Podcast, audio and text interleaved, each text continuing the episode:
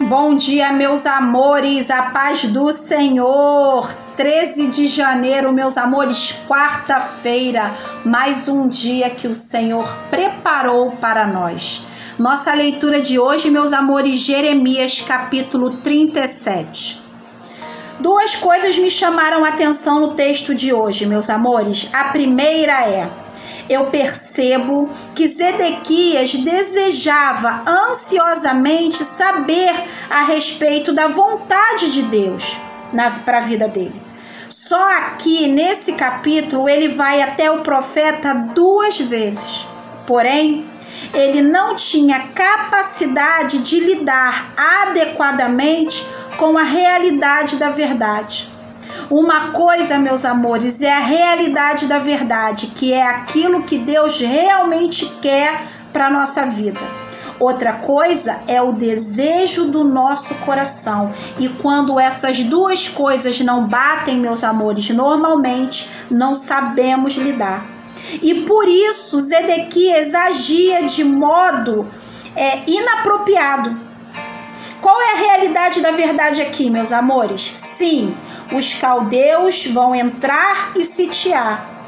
Como não era o que Zedequias gostaria de ouvir, como ele agia, rejeitava a verdade e buscava um meio de escapar. Escapar do que, meus amores? Da vontade de Deus. Quantos de nós hoje não estamos assim? Tentando escapar da realidade da verdade porque não é essa realidade que eu quero viver.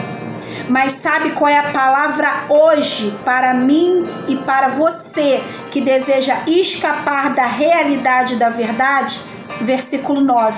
Assim diz o Senhor: Não vos enganeis a vós mesmos, dizendo: Não vai acontecer porque, meus amores, de fato vai acontecer. E sabe por quê? É a segunda coisa que eu percebo nesse nesse capítulo que me chama atenção.